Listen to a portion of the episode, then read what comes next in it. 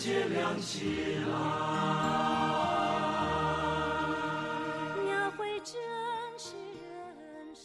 大爱亮世界，知音满天下。各位听众朋友，午安，我是志珍，欢迎收听《大爱经》。《大爱经》是由慈济基金会北加州分会制作的节目，在每个星期六的午后，与您在空中共度一个小时美好的时光。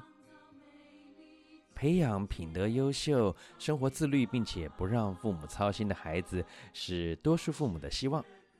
因此，亲子教育变成了一项重要的课题哦。那么，究竟教养孩子有什么诀窍？要怎么说话，孩子才会愿意敞开心胸呢？在我们今天大爱知音将会邀请到拥有二十多年经验的精神科医师马大元，从脑科学的角度啊来分享如何说话让孩子会听，以及如何重建互信互爱的亲子关系。节目一开始，邀请您一同来欣赏好听的大爱剧场主题曲《我们的功课》。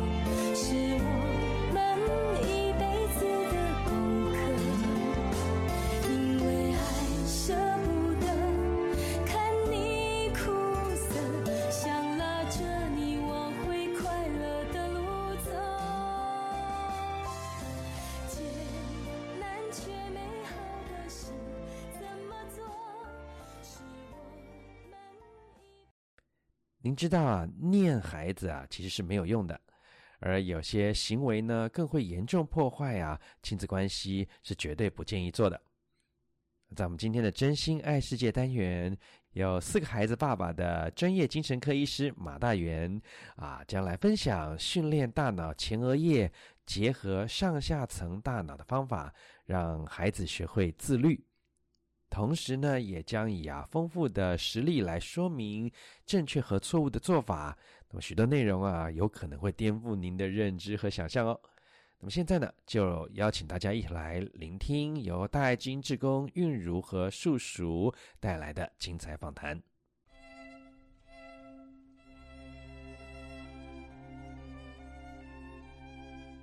大爱金的听众朋友们，大家好，我是韵如。我是梁素素，很开心今天又在空中与各位听众朋友们相聚。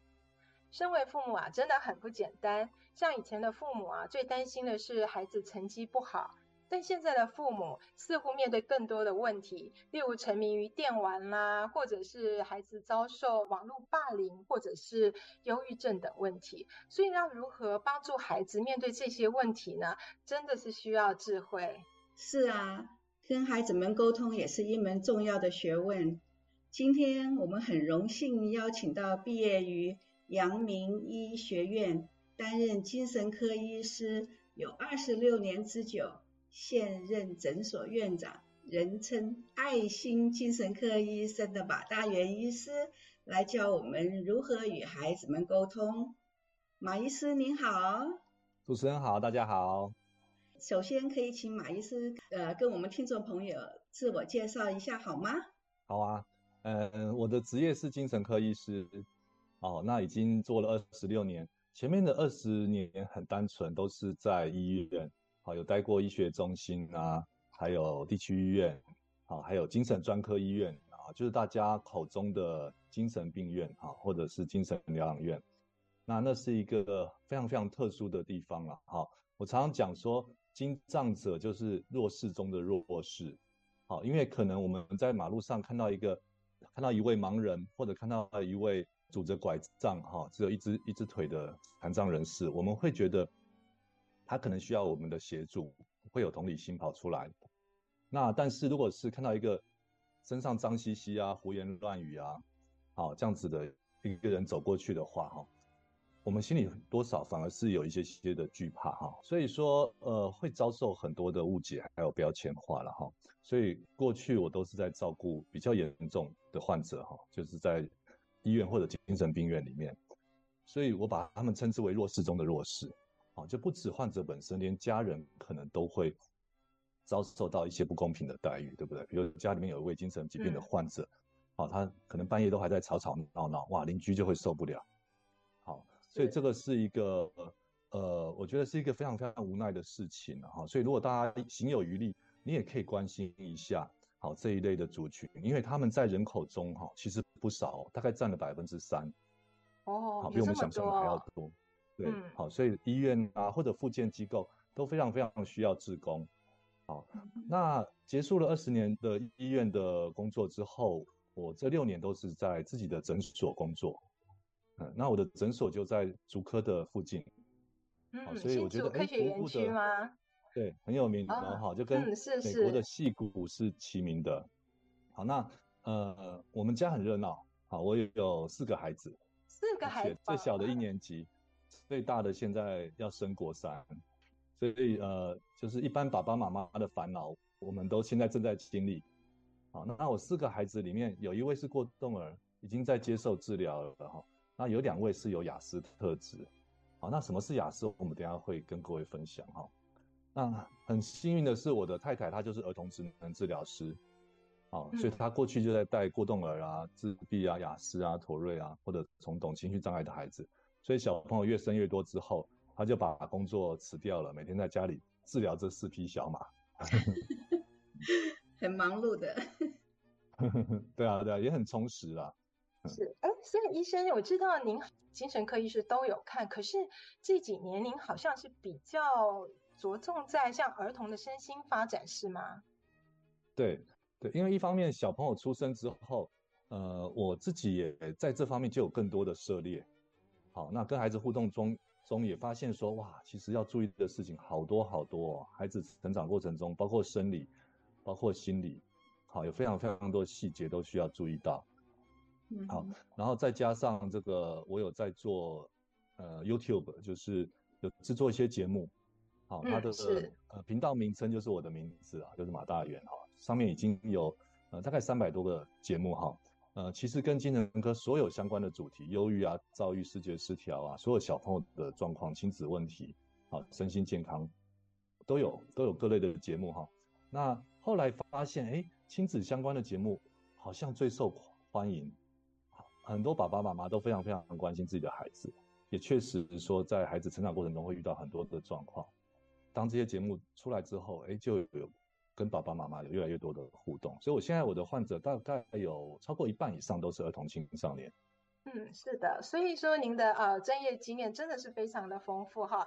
呃，不但是您有二十六年的经验，而且呢，自己还有四个孩子呢，把四个孩子当老师，所以这个是实战经验非常的丰富。那所以我想请问您哈，像以前的父母呢，常常就担心孩子成绩不好啦，可是现在的父母哈，其实好像面对更多的难题。那马医师，您可以跟我们分享一下哈，在您临床上面，您最常遇到的问题是哪一些呢？对，因为我的诊所在竹科的附近嘛，哈，所以服务好多好多的竹科家庭。好，那我慢慢的就发现，哎，他们整体的状况好像都有蛮高的类似度。好，最先来的都是妈妈，好，就是一位忧心忡忡的妈妈。好，那谈着谈着，他你就知道哈，其实妈妈担心的都不是自己的事情，都是家人啊或者家庭本身的事情。好，所以过一阵子就会把孩子带来了。那什么样的孩子呢？如果是小朋友的话，大多都是发展疾患，好，比如说最小可能一两岁就带来了哦，啊，因为一两岁已经有些自闭亚斯的特质，很早就可以去辨别出来，好，那到了幼稚园可能就有一些过动的孩子啊，好，或者是这个情绪障碍、冲动，好，或者是妥瑞哈，好，这个叫做发展疾患，好，那到了青少年的时候又不一样，而且很好玩，就分成男生女生，女生很典型都都是情绪障碍，好，比如说呃一个女生，啊她有在学校有很多好朋友好闺蜜，好，但是只要一个闺蜜，可能她传个讯息说啊有些人就是比较自以为是，然后女这位女孩就想说完了是不是在说我？因为我们中午好像有一点点小小的纠纷，然后就赶快问另外一个闺蜜说，哎她讲的是什么啊？结果这个闺蜜也已读不回。啊，基本上如果是你的女儿，就会发现她没办法睡觉了，对不对？情绪就非常非常低落哈。甚至这个年纪的女生，呃，我我觉得了哈，大概十个女生哈，你问她说你心情最差会到什么程度，大概有七到八位就会把袖子拉起来给你看，好，就上面已经割得一道一道的，好，就这个自我伤害的比例非常非常高。好，这是女生哦哈，大多都是情绪上的困扰。那男生不一样，男生会往另外一条路走。好，就是这个年这个年代特有的了哈，就是叫做网络成瘾，好，或者叫手机成瘾，好，或者叫做游戏成瘾，好，就不管原来男生是过动儿啊，还是说有一些性格上的状况哈，到了青少年的时候，哎，好多好多都呃变成关在房间里不太出来了，好，能量掉得非常非常低，好，不喜欢跟人互动，也不太去运动啊这些，好，那大多数的时间就在。网络或者手机或者是游戏上面，好，这在台湾是非常非常普遍的哈。台湾是，美国也是哎。对，所以这是一个共通的烦恼哈。好，所以忧心忡忡的妈妈，然后出状况的孩子，然后再来就是最晚出现或者根本不会出现的是谁？爸爸。爸爸嘛，对，嗯、爸爸没有错哈。所以什么样的爸爸嘞？哈，有两种，一种是缺席的爸爸。好，那这缺席又分真缺席、假缺席哦。有的爸爸是真的太忙了，甚至根本不在国内，啊，很多足科人他需要一直坐飞机啊，一直出差，好，那这个是真的缺席，很无奈的一件事情了哈。那有的是假缺席，就是他不知道怎么面对家里的事情，所以最堂而皇之的借口就是我在加班，对不对？所以你会看到哇，就会每天都不管有事没事都会很晚才回到家里，是，好，这个是缺席的爸爸。但是其实爸爸在孩子成长过程中的角色其实非常非常重要哦。好，我们等下后面可以再分享一些。嗯，那竹科还有一个特征就是第二种爸爸叫做雅思爸爸。好，雅思爸爸。雅思爸爸。对，所以这里就要特别解释一下什么是雅思哈。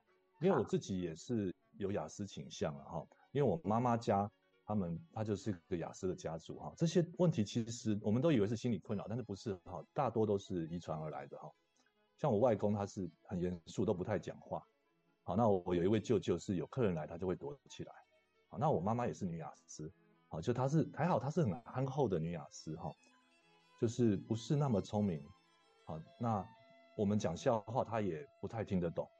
好，就你有什么需求啊，什么情绪，她也察觉不太到。好，那雅思也有她的优优势。好，比如说呃，对于喜欢的事情会非常非常专注。那同学通常数学或者理工都会特别强。好，那。所以，呃，雅思的弱势就是 EQ，好，就是人际这方面，同理啊，好，或者体贴这方面比较弱，好，也比较不太会交朋友。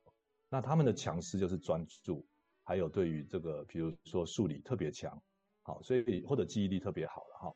所以因为这样子就可以有很好的成绩，好，然后读很好的学校，那最终就会做到很不错的工作。好，那像美国、像台湾哈，如果是理工的话，对不对？最最优秀的人才就会到戏谷，就会到台湾的竹科，是好，所以为什么竹科的工程师里面雅思的比例特别高？所以竹科的家庭的这个三大三大组合就出现了，对不对？忧心忡忡的妈妈，出状况的孩子，嗯、然后是缺席或是雅思的爸爸，哈，不是一定如此啊，哈。所以我也看过很多很贴心，哈，家里面的事情都是自己在处理的爸爸也有，也有哈，嗯，对。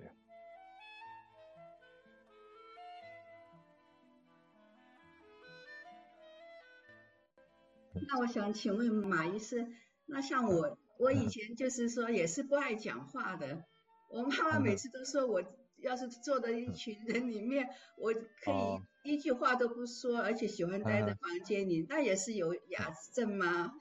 叔叔讲讲的这个状况哈，我们去可以做个稍微分辨哈。其实有两个可能，一个有可能是雅，确实是雅斯的倾向哈，一个就是另外一种叫社交焦虑，好。对，就社交焦虑的孩子，他是面对人，好，或者需要表达自己、展现自我，好，或者甚至有眼神接触的时候，他会焦虑。但是你会看到他虽然不讲话，但是还默默的，对不对？用眼睛一直在四处扫描，去观察其他人在做些什么、讲些什么。好，这个叫社交焦虑。好，他对于跟人互动或者上台会不会特别焦虑？那嗯，马医师，我想请问您，像。像孩子方面的问题哈，我们常常呢，就是妈妈哈都会觉得很想帮孩子，然后可是呢越帮越忙，所以这个有时候越讲越糟糕。所以亲子关系，你可以跟我们讲哈，应该是如何互动呢？对，好，所以说呃，就等于说现在的这个亲子关系的显学啊哈，最多父母在学习的，一个就是叫做正向教养。啊，阿德勒，然后简尼尔森的正向教养，啊，这个在美国应该是非常非常知名哈。那他有一句 slogan，啊，就是他有一个很基础的原则，叫做温柔而坚定，啊，叫做温柔而坚定哈。那后来更新的叫做脑科学教养，脑科学教养，那他是由这个，呃，由另外一位学者叫做丹尼尔席格，他是小儿科医生，也是精神科医师，也是脑科学专家，好，所以集合他这三个专业，把脑科学去转换到。把脑科学去转换到亲子教养这个层面，好，所以呃，我觉得他的理论啊，或者他的实际的做法都是都是非常非常有根据的哈。好，那呃，可能用具体的方式来呈现，爸爸妈妈比较可以理解。好，就是发展心理学啊，还有这个大脑的生理哈，怎么样去去决定我们该用怎么样的方式来跟孩子互动哈。比如说最常见的一个场景，早上需不需要叫孩子起床？你们是啊，对不对？都要叫，对不对？不然就担心孩子会睡过头啊。是啊，是啊。好，或者是耽搁了重要的事情哈。那问题来了哦，我讲那个场景哈，就比如说小朋友昨天晚上比较晚睡，然后早上起不来，然后天气又很冷，对不对？你要去摇他，去叫他，那这个过程中就会慢慢的越来越没耐心，越来越气急败坏。快点起来，每天都这样子，你昨天是不是又玩电动玩到很晚？每天都都这么晚起，你迟到就算了。妈妈还要去上班，你不要害我也迟到好不好？我数到三哦，一二三，对不对？然后你就摇他，去把棉被扯开。那这时候孩子的感受是很负向的，对不对？嗯、那很带着很负向的感受，眼睛一张开看到的是什么？是妈妈的脸，对不对？对。好，所以妈妈的脸、妈妈的声音就跟孩子的负向的感受绑在一起了，绑在一起了，哈、哦，是，好，这个在发展心理学或者在在这个行为科学里面，这是一个非常非常基基本的概念，就叫做制约。如果负向的感受跟你这个人绑在一起，哇，那很惨，对不对？而且你每天叫一次，就会重新再绑绑定一次，就会越绑越越根深蒂固。好，所以很多父母觉得很冤枉啊，就是哎，我也没有对对孩子不好，为什么到了青春期的时候，孩子不跟我讲话了，把我当陌生人，甚至把我当仇人一样？啊，很多是这样子来的哦，就反复反复的制约所造成的。嗯，好，所以大家一定要先学这个发展心理学跟脑科学哈，你就知道问题背后的原理，甚至它的严重性在哪里。还有一个更可怕的，比制约还要强烈的，叫做印痕。好，就是那个 CD，大家想象 CD 上刮一个刮痕，那这是更强烈的事情。只要一发生哈，这辈子就很难磨灭。是什么样的行为会就是像您讲的印痕呢？我讲一个这个情况哦，哈，可能在呃东方的家庭比较有，西方家庭相对少一些。好，就是你看着我的脸，你看着我的脸，好，啪打一巴掌，有没有？这在很盛怒、很暴怒之下，孩子做了很严重的事情，比如偷窃啊、说谎啊。好，或者说成绩真的考得很差哈，或者弄坏爸爸妈妈的东西，对不对？可能大人会失控，但是这时候你看，被被打一巴掌的这个疼痛跟这个羞辱感，好，跟爸爸的脸、爸爸的声音，是不是就绑在很强烈的绑在一起了？对，所以这种这么强烈的刺激，只要一次就一辈子不会磨灭了。嗯，所以千万不要做这一类的事情哈。但是当然也有方法可以慢慢的去重新这个呃疗愈彼此的关系了哈。啊，但是那个是一套一套很漫长的过程，好，所以不如从预防开始，就不要做这这么强烈的事情，哈，不要有这么强烈的情绪，哈。其实你你会发现，大多数的时候跟孩子相处，都是可以秉持着温柔而坚定的原则。好，我给大家一个小小的诀窍，哈，就是你你随时要想想象到孩子小时候，好，小婴儿的时候很可爱的那个样子，对不对？那个是孩子给你一辈子的礼物，对不对？你。小朋友刚生下来，你那个喜悦，好，跟小时候看着他小小的手、小小的脚，对不对？可爱的脸庞哈，那个感觉你要记在心里。好，所以这个制约是脑科学里面最基本的一个概念。好，我讲好的应用哈。好，你像我第三个孩子，他有扁桃腺肿大，所以他就会，呃，晚上会呼吸中止，会睡不好，睡得很不安稳，然后早上就会起不来。那怎么办呢？我还是得叫他哈，所以我就会躺在他旁边，好，然后。轻轻的去在他肚子上搔痒，然后就说：“我们家的小王子，你要起床了吗？你要爸爸喵喵喵把你喵醒，还是爸爸亲亲亲把你亲醒？”好，然后就会在他脸上这样子亲他，或者亲他的手臂这样子。那笑着笑着，然后醒过来，眼睛张开，然后看到什么？看到爸爸的脸。爸爸的脸。对，看到爸爸的脸哈。所以这个开心的情绪就会跟爸爸的脸、爸爸的声音绑在一起了。嗯，这就是一个正向的制约。好，那每天制约一次，对不对？你就会发现孩子其实是会越来越越爱你的，越来越喜欢你。好，哦，所以这个制约是千万不能忽略的一个事情哦。是是。那我再讲一个很实用的例子哦，哈，就比如说呃，万一的哈，明天有重要的考试，像台湾会有这种以前的联考，现在的会考啊、学测，万一有这么重要的考试，那你要不要叫孩子起床？哦，那当然那么重要，是一定要叫他起床的呀，不然万一 miss 掉考试的时间怎么办？对，好，所以这是有个重点哦，叫做征得同意的介入。对，你明天要会考哦，你会不会太紧张了，所以睡不着，睡不好，早上起不来？你会不会担心这个事情？然后小朋友说，嗯，好像会哦。那你需不需要妈妈叫你起床？他就会说，呃，好啊，那妈妈你叫我起床，那你几点叫你起床？他说早一点好，六点半好，六点半。那确定哦，确定是你拜托妈妈六点半叫你起床的，因为我会多一件事情，把这个关系确定。好，这个叫做授权，或者叫做呃赋，商业界叫做赋能，对不对？就是孩子授予你这个权利去叫他起床。好，所以这个就是叫做尊重嘛，哈，就亲子关系的尊重是这样子来，不管孩子再小，好，你都要先问一下，好，比如早餐想吃什么，周末想去哪里玩。对不对？你都不要不要擅自帮孩子做决定，甚至比较大的，比如说要不要补习，要不要参加安亲班，啊，要读什么学校，很多父母都直接帮孩子做决定，这是很糟糕的事情哈。因为你想，孩子的自信跟快乐有一部分是来自于掌控感，对不对？我可以掌控这个世界，我可以掌控自己，我就会很有自信，很有很快乐，甚至我喜欢这个世界，也喜欢自己。那早上起床的第一件事情就由别人来掌控，你就知道孩子会有多挫折了。直接的结果就是造成前额叶的发展障碍。好，前额叶在我们的就是对额头下面的这个区域哈，它掌管人的呃对于是非对错的判断，还有对于未来的预知，还有根据未来去规划现在的行为，什么该做，什么不该做，什么该讲，什么不该讲，这个能力。好，其实一句话。嗯一个词来表达叫做自律，就是你的孩子越早发展出自律的话，嗯、你当父母就越轻松。是，好，但但是这个要，呃，这个前额叶它需要不断不断的训练，它才会越来越成熟。怎么训练呢？就是让孩子做决定，然后去体验后果，然后再决定说下次该怎么做。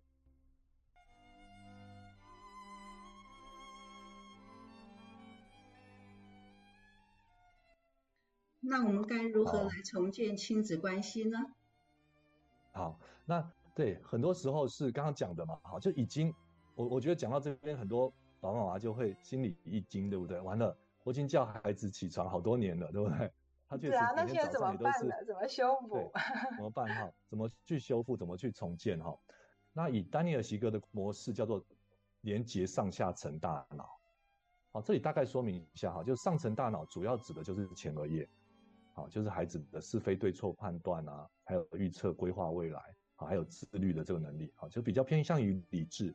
那下层大脑包括边缘系统跟脑干，边缘系统掌管我们的情绪，好，掌管我们的冲动，脑干是掌管更为基础的东西，好，比如说打或跑的这个反应，好，或者孩子这个容易冲动啊，容易暴怒啊，容易失控，哈，可能都跟这个脑干有关，哈，所以。简单的做法就是要重新连接上下层大脑，那主要也是要锻炼前额叶。好，那锻炼前额叶，我有一个口诀哈，叫做时光机啊，时光机哈。比如说老师，好，老师哇，看到学生功课没写完，对不对？很多老师会罚写，哇，你再给我重写一次，或者把课文抄一次，嗯、那这是很又是很糟糕的事情，因为写字是一个很棒的技能。啊，但是你把它变成罚写，被处罚心情是不好的。那心情不好的状态下去写字，一样啊，负面情绪跟写字这个事情又绑在一起了，所以孩子会越来越讨厌写字，啊，甚至就越来越讨厌上学了哈。那什么叫做时光机呢？老师可以在作业簿上画一个空格，大一点哈，然后跟孩子讲说，哎，小明，老师明天早上希望看到你写一个你觉得最漂亮的字在这个框框里面。好，你回去想看看。好，写看看，然后明天拿给老师看。那小毛小明回家之后，他写了，他在空格空格上很草率的写一个字，然后他坐时光机飞到明天，好，想象老师看到会什么反应，对不对？那老师可能就会摇摇头，哇，他觉得这个不行，这个结果不不能，没办法，没办法接受哈，他就再坐时光机回来，把它擦掉，重新写，写得更认真一点，对不对？好，甚至请爸爸教他写，甚至。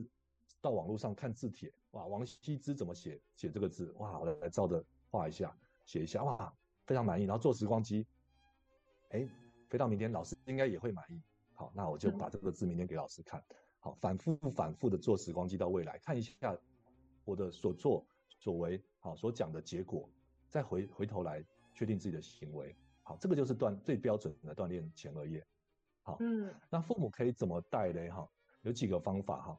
第一个叫做多不如少，多不如少哈，就很多亲子关系不好的父母都是叨念的父母，对不对？一直念念念念念，好，这是一个杀伤力很大的行为哈，甚至有的专家把它叫做暴力言语，好，叨念是暴力言语，是呃呃，通常妈妈都没有想到那么严重哎，都是觉得是不是爱心的提醒，对，或者是一个习惯，对不对？嗯，是。那但是大家现在听马医师讲，就记得改掉这个习惯，好。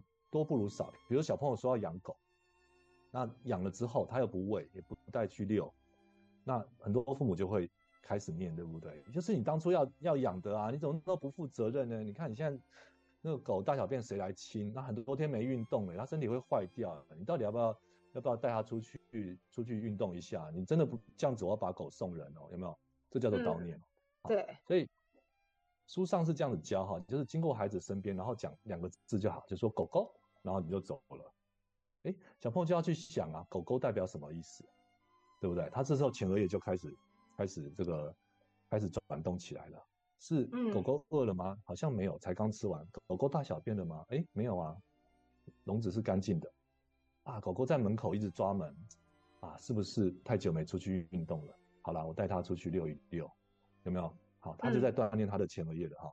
所以多不如少，好，就是你讲的少，你的话少，孩子才要去才会去想，想父母背后的意思是什么。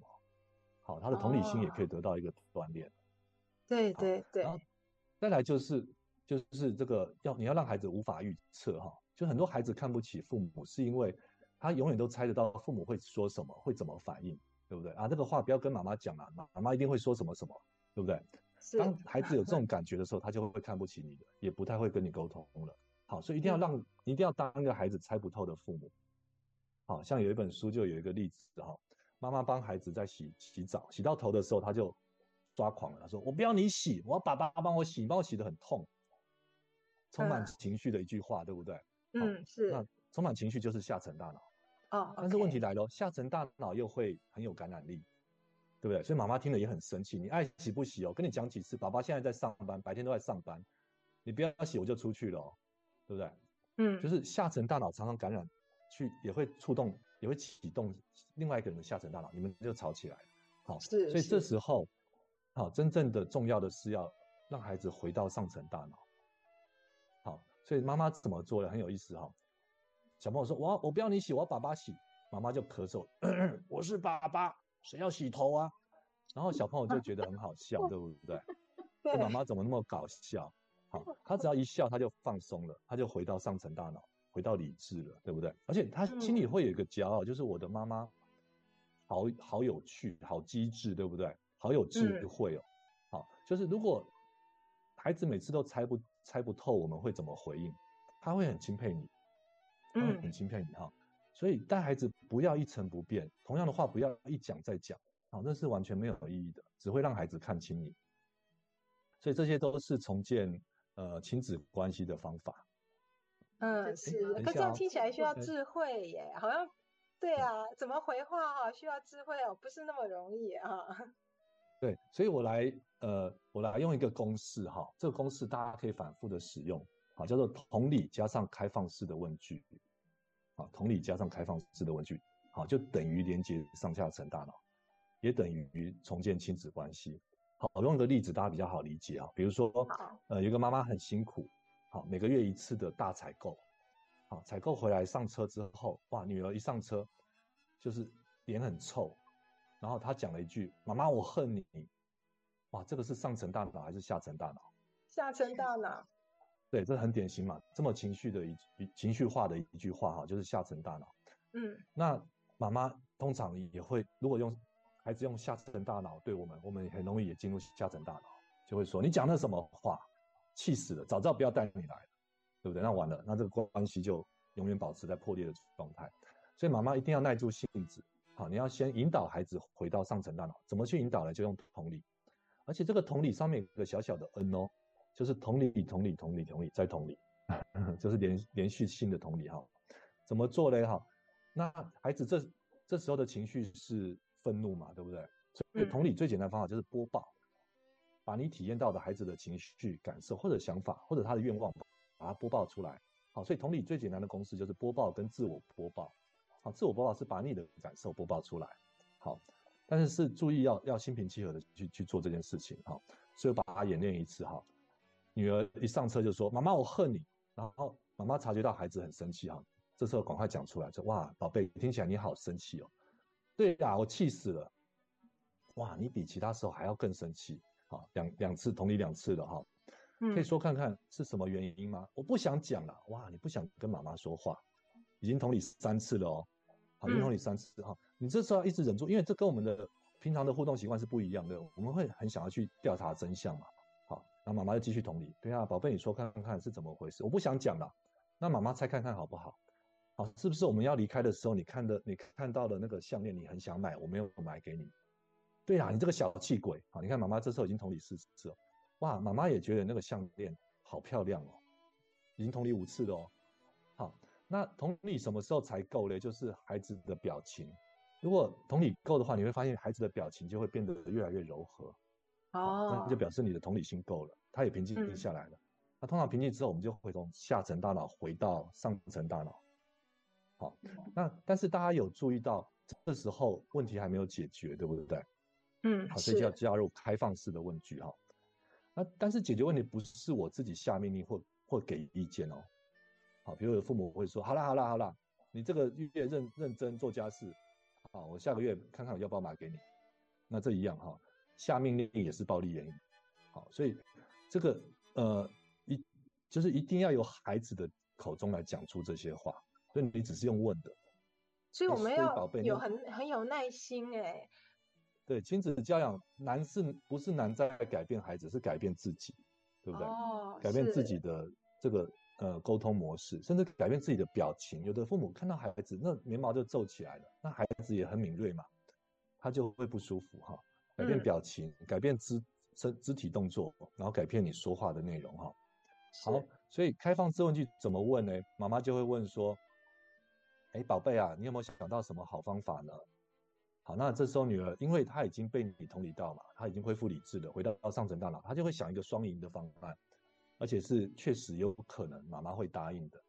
然后女儿就说：“哇，那这样子好了，妈妈，如果说我这接下来这个月啊，每天都帮你洗洗碗盘，对不对？晚餐的时候都帮你洗洗碗盘，那我们下次下个月来采购的时候，我可不可以买这个项链？哎，你觉得合不合理？”还蛮合理的，对不对？所以你赶快给孩子一个回馈。哇，你好棒哦！你想做这么棒的方法，好啊，好啊，那我们打勾勾。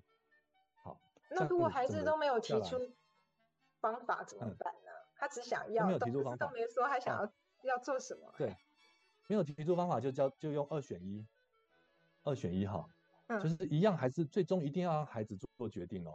你不要说由你做决定，由、嗯、你做决定，前面的同理也都白费了。嗯，是是，所以这样听起来，医生就是说，嗯，跟孩子沟通的诀窍，这样听起来最重要就是要以同理心来出发，要来同理心，嗯、还有就是要尊重孩子的选择，对，对吗？对，就是大家都不要急着去解决问题，或者下命令，好，甚至是去否定孩子，好，都不要再做这些事情了。嗯、好，可以套用这个公式，同理加上开放式问句。啊，或者孩子没办法做决定，就二选一。然后常常记得带孩子坐着时光机，去看一下你做完决定后的结果是什么。对呀如果早一点，就是说能够遇到马医师就好了。因为我像我们都是教导那个小孩子都好严厉，好像。因为 我们以前小的时候，爸爸妈妈就是很这个不行，那个不行，嗯，所以我们就是也就是对小孩子也是这个样子去教，所以嗯呀，所以这个就是惯性教养跟反思教养的不同。好，就是当你发现有一句话脱口而出的时候，好，你把它真的讲出来，或者真的做出来，大多都是错的，这叫做惯性教养。那惯性教养会 copy 我们父母教养我们的方式。或者相反叫做代偿，比如父母对我们很严厉，我们就会过度的溺爱了。好，那总之惯性教养大多都是错的了哈。那如果你经过学习，经过一一番反思之后，好，用一个比较正确的、符合发展心理学啊、符合脑科学的方式，这个叫做反思教养。好，这个其实随时开始的都不嫌迟。好，但是我这里要提醒一点哦，就是很多孩子哈，你会发现你用正确的方式来互动。孩子还是很多状况，比如很容易冲动啊，或者还是很固执，好，或者还是懒洋洋的，好，那这时候有一个更重要的问题要先解决，好，就是孩子的体质，嗯，哦，体体质，对，我的我的这样分析哈，大概体质占了六成，那心理啊或者亲子互动其实只占了四成，所以体质是更基础的一个一个因素哈。哇，真的吗？原来体质哈有很大的关系哈。哎呀，不过哈，今天因为时间的关系呢，呃，可能没有办法听到马医师来跟我们详细解释这个体质哈，这个如何影响到这个亲子的教养哈。那嗯，我们今天就先暂时讲到这边，然后呢，期待下个星期马医师您再来跟我们分享哈，如何兼有呃这个调整身体的体质，然后来改善这个亲子的关系。您觉得这样好吗？好啊，好啊，没问题。嗯，好，感恩您。好，感恩马医师。谢谢大家啊，谢谢。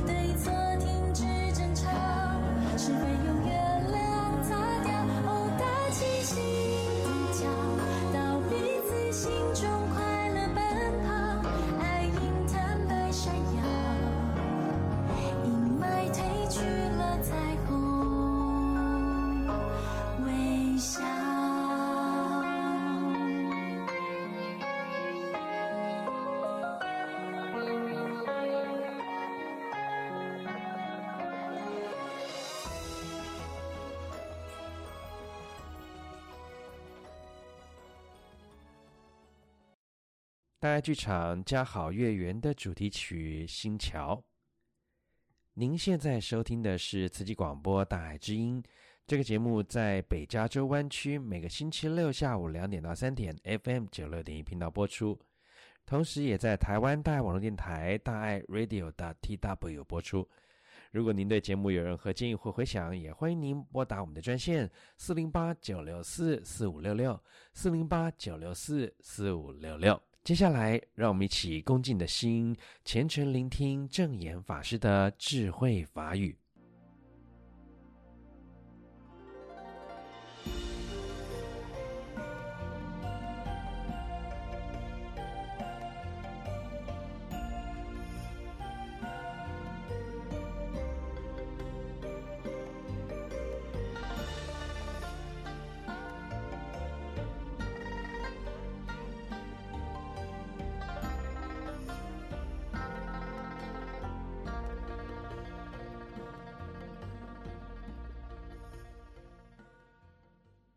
我是草屯王雅玲，我罹患了一种罕见的自体免疫的疾病——全身性的硬皮症。那他皮肤会变硬、变厚，那会僵硬。由于法亲的鼓励、家人的支持，我就下定决心入经藏。身体上面的一个障碍的困难，我会比别人更辛苦。可是我坚定我的这一份信念。演绎十功德品的时候，我更深刻的去感受到上人他你每一项自不量力的愿力，每一个愿力都是那么的困难，上人都能克服困难去完成这些庞大的事业了，那我自己身体上的这么一点点的病痛，就算不上什么了。我愿意。我的孩子是唐宝宝，这一次的法随送，他是自己。报名参加，其实他的智能是呃非常的不足的。我平常要教他的事情都要教几十遍，有时候要上百遍。可是对于手语经藏这件事情，他真的动作都记得住。但唯一有困难的地方呢，就是走位。非常非常的感恩师兄，走位的时候呢，就是会拉着他的手，牵着他的手到他的位置这样。虽然他是一个呃糖宝宝，都是要由我们带着他，然后去带他去看世界。可是我就在想说，我我把他生下来这样子，可是我不能够让他这一辈子就是这样子空空的走过。我也很希望说，在他的这一生当中，生命是丰富的，能够学习到什么事情，而不是这样子空空的来，空空的回去这样。师傅，师傅你，要劝他是劝佛，还要好好吃睡觉。我爱你。看看刚刚这孩子啊，虽然啊，他与生俱来就是有这样的因，所以呢，他又得到了好的缘，在陪伴着他，疼惜他，爱护他。他这一年记住啦，看他上台啦。他都是跟大家都是一起，看不到有哪里缺点哈。同样的道理啦，总是呢，人人来到人间都有他的良能的良能的使命。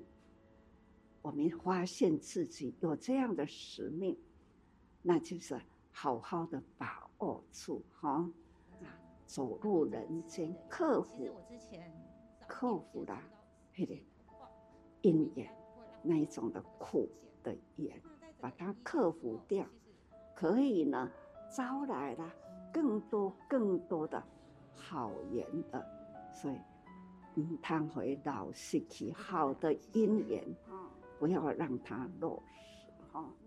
哎，那因为组队也在推动，要扶育年轻人。那我们的家族当然不能错过，一定要动起来。逢人说演艺，在商场上不谈生意，谈演艺；家族聚会谈演艺，就这样不知不觉就邀了十二位的入法海，五十位的观众席。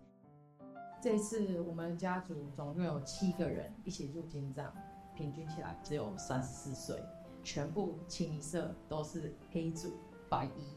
能跪能跳能跑能长哈，那其实现在中雀金藏已经已经圆满结束了，这个时候才是真正下一阶段要开始的时候。我们到底要怎么样才可以跟我们这些菩萨续缘，把我们金藏演绎的效果发挥到最大？就像上人常常说的，曲终人不散，所以我们一定要青年成居，师姑师伯们传，我们成。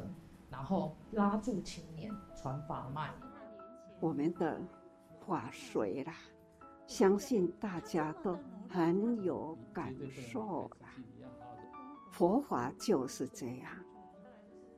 什么叫做文法？文法呢，要把法真正的印记入心里，而且呢。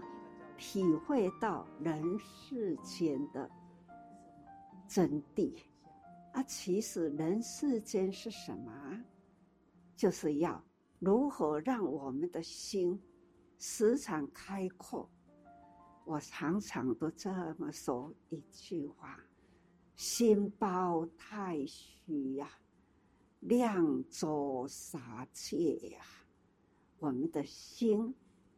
要与天空一样的空无一物，不要执着，但是呢，可以容纳万物，不管是大大小小，都不会呢让我们的心啊被障碍到。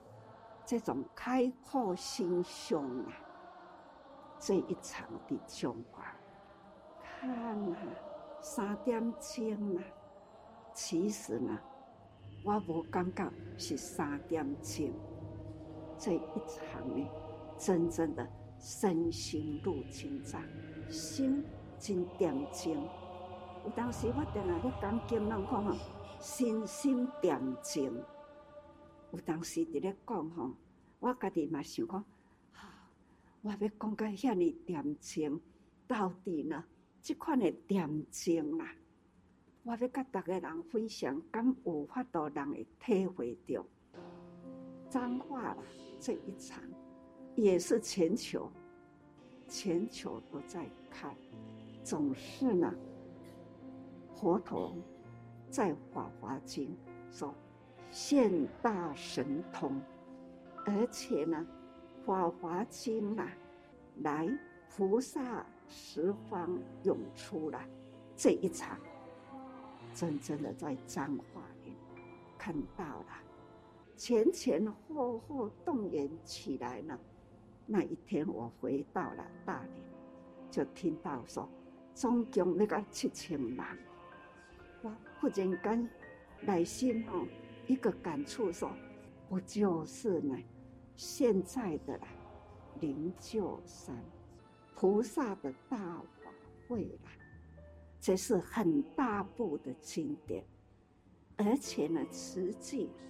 五十多年来啦，总是在这一部经里面，所以说要表达出来，实际怎么样入世，如何在人间，就是来到台中，来到台中呢，现在有校长的这个所在，九二一那一年，在中部啦的学校倒了多少？实际呢，在这个大众区啦，盖了多少学校？几十个学校，一当中，就有人问我说：“师傅，你钱在哪位？”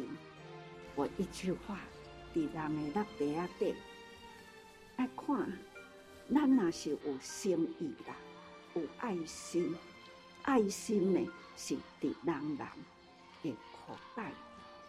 所以，迄个时也为着灾情爱救灾，还要呢要盖学校，多少菩萨呢，在那个时候涌现出来，这就是哈如《法华经》一样的。当你需要法要展现在人间，那个时候总是呢菩萨从地涌出，期待我们。中部的菩萨们，您多回顾一下，基台哈，我们曾经有走过，我们大家呢共同都回忆，回忆过去啊，真的会感觉盘点自己的生命力。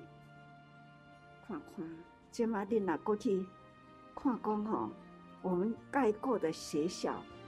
这是吼，那一段时间我是安尼，一两个月时间吼，拢无离开伫台中哩。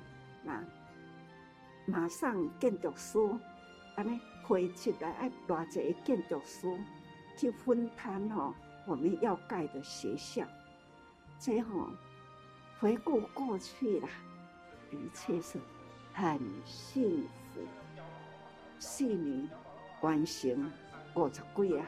好哦，这都是大家可以再回顾一下，真的很感恩走过来的人人的力量，然后盘点都很有价值哦。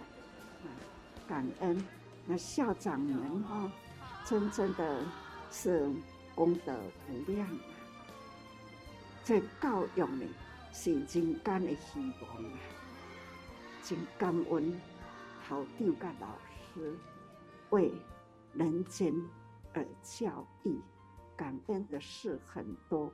我嘛真感恩哦，有迄个因缘呐，会当伫台湾去遮济学校啦，真正是刚刚这种盘点起来哈，跟瓷器有关的这生命过程啊。真的是不少哦，啊很感恩，感恩各位菩萨用心用爱哈，慈诚委员们，感恩大家祝福。